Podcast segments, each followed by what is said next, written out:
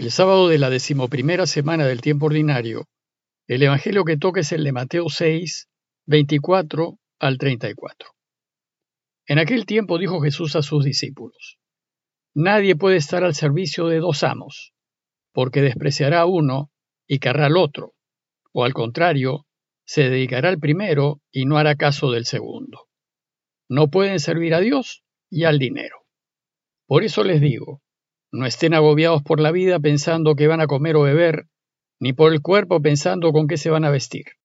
¿Acaso no vale más la vida que el alimento y el cuerpo más que el vestido?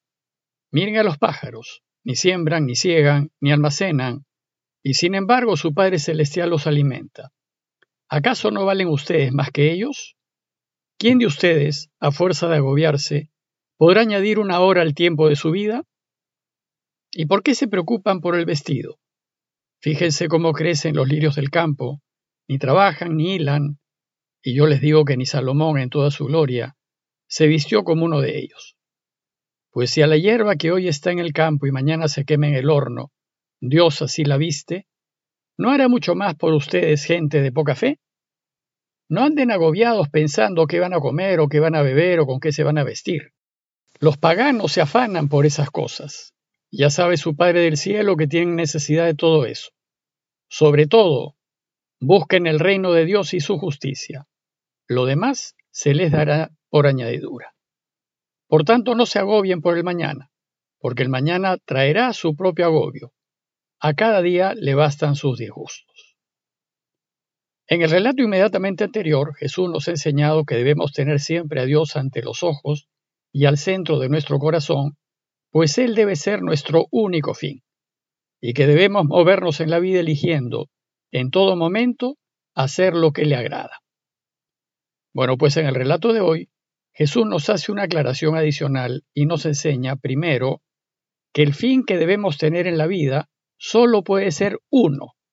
No podemos tener dos fines. Es imposible.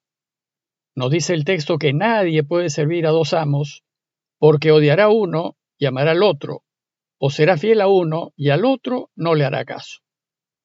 Lo que Jesús nos enseña es obvio, solo es posible un único fin. Y este único fin se hace evidente al momento de elegir, pues en ese momento nos tendremos que inclinar por uno de ellos, por aquel que más amamos, por el que tengamos al centro del corazón. Y la elección que hagamos demostrará cuál de los dos fines es realmente mi único fin. Por eso dice Jesús, ustedes no pueden servir a Dios y al dinero. Aquí Jesús a modo de ejemplo nos presenta dos posibles fines, Dios y el dinero.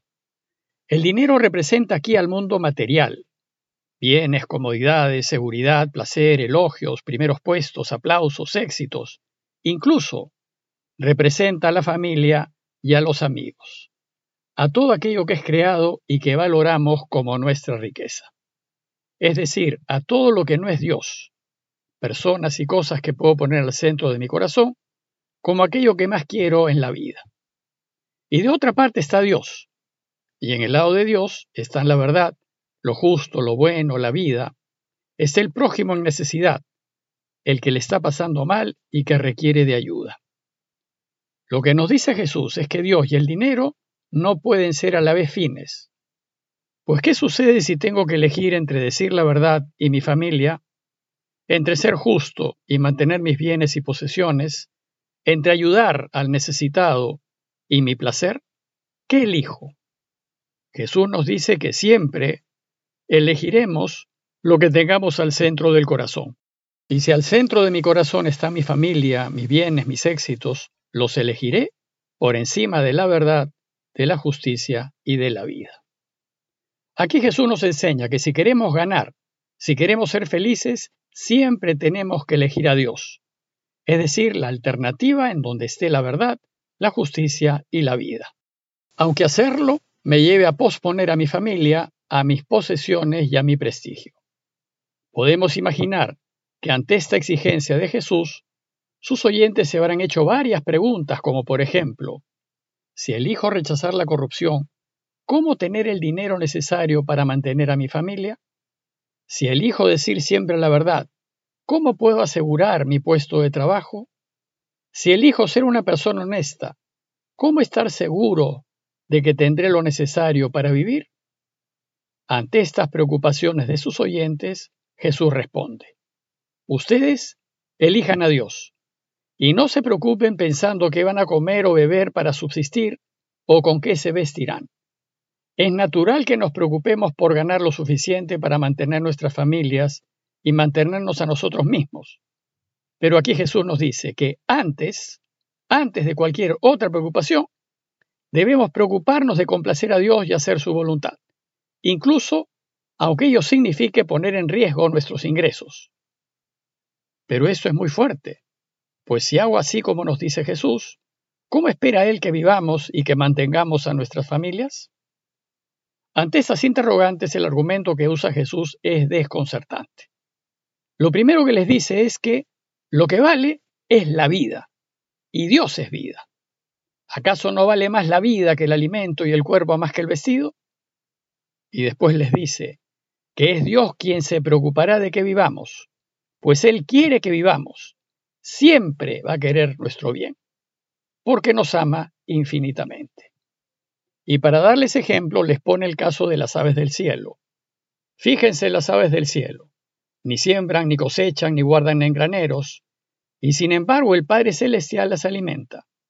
Y concluye diciendo que si Dios Padre se preocupa de que no mueran las aves del cielo, con cuánta más razón se preocupará de que no muramos nosotros. Pues les dice, ¿acaso no valen ustedes mucho más que ellas? E inmediatamente les dice, ¿Quién de ustedes a fuerza de agobiarse podrá añadir una hora al tiempo de su vida? Esto no lo podemos hacer, porque la vida depende de Dios, no depende de nosotros. Jesús quiere recordarnos que estamos completamente en manos de Dios, que dependemos totalmente de Él y que Él vela por nosotros. Por tanto, ¿por qué en vez de querer zafarnos de sus manos, no nos relajamos en ellas? En síntesis, ¿Por qué no confiamos en Dios? Su segundo argumento es acerca del vestido, que en esos tiempos era una prenda muy preciada y muy costosa. Y les dice lo mismo. ¿Y del vestido? ¿Por qué se preocupan? Si eligen a Dios, Él los vestirá. ¿Por qué no confían en Él? Y les dice, fíjense cómo crecen los lirios del campo. No se fatigan ni tejen y sin embargo, les digo que ni Salomón en todo su esplendor se vistió como uno de ellos. El núcleo, pues, de esta enseñanza de Jesús es la confianza en Dios. Él debe estar al centro de nuestro corazón y sin ninguna otra competencia. Luego debemos elegirlo siempre, poniéndonos del lado de la verdad y de la justicia.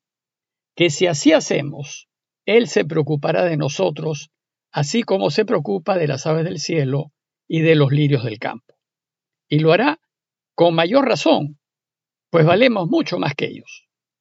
Pues si a la hierba que hoy está en el campo y mañana se echa el fuego, Dios así la viste, ¿qué no hará con ustedes, hombres de poca fe?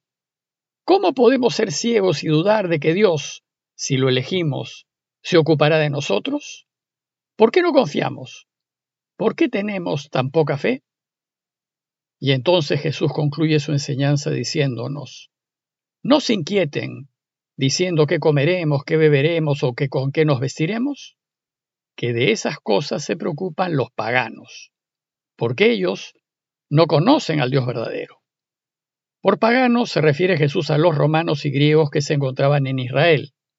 Ellos tienen muchos dioses a los que les rezan pidiendo ayuda, pero no conocen al Dios verdadero. Nuestro Dios, el que nos muestra Jesús, es un Dios amante y preocupado, que nos quiere muchísimo y que sabe lo que necesitamos.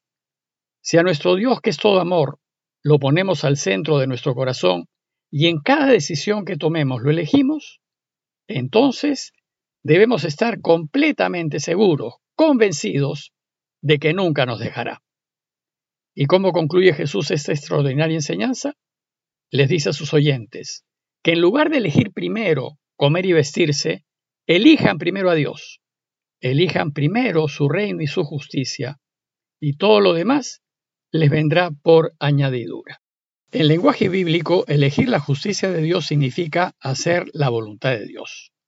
Jesús nos enseña que lo primero que hay que hacer en la vida es elegir hacer lo que le agrada a Dios, hacer su voluntad, porque Dios es siempre primero. Si hacemos así, no nos preocupemos cuando arriesguemos el sustento de nuestras familias al elegir rechazar la corrupción. Él se ocupará de que nunca nos falte nada para vivir. Y cuando elegimos decir siempre la verdad, Él se encargará de que nunca nos falte el trabajo y cuando elegimos ser honestos y justos en la vida, él nos asegurará lo necesario para sostenernos. Es decir, cuando Dios esté al centro de nuestros corazones y lo elijamos en esta vida, Él se preocupará de que nosotros y los que queremos tengamos una vida feliz. En conclusión, Jesús nos enseña que solo dos cosas son necesarias para vivir felices. Primero, que Él sea mi único fin, mi único amor, y que me arriesgue a elegirlo siempre. Y segundo, que confíe plenamente en Él, es decir, que me corre el riesgo de apostar por Él, sabiendo que me quiere y que nunca me dejará. Por eso Jesús termina su enseñanza diciendo, no se inquieten por el día de mañana, que el mañana traerá su propia preocupación. A cada día le basta su propio afán. Elijámoslo ahora, sin inquietarnos por las consecuencias futuras. Pues si nos ponemos de su lado siempre, Él se encargará de proveernos con lo necesario. Preguntémonos, por tanto, primero, ¿estoy enamorado de Dios? ¿Lo tengo al centro de mi corazón? ¿Es Él el único o tengo otros amores que ocupan su puesto? Y segundo, ¿estoy convencido de que Dios está perdidamente enamorado de mí? ¿Qué tanto confío en Él? Si elijo hacer lo correcto, estoy seguro que nunca me fallará. Pidámosle a Dios que cada día que pase me enamore más de Él para que el amor que le tengo me dé la fuerza y la confianza necesarias para jugarme la vida por él. Parroquia de Fátima, Miraflores, Lima.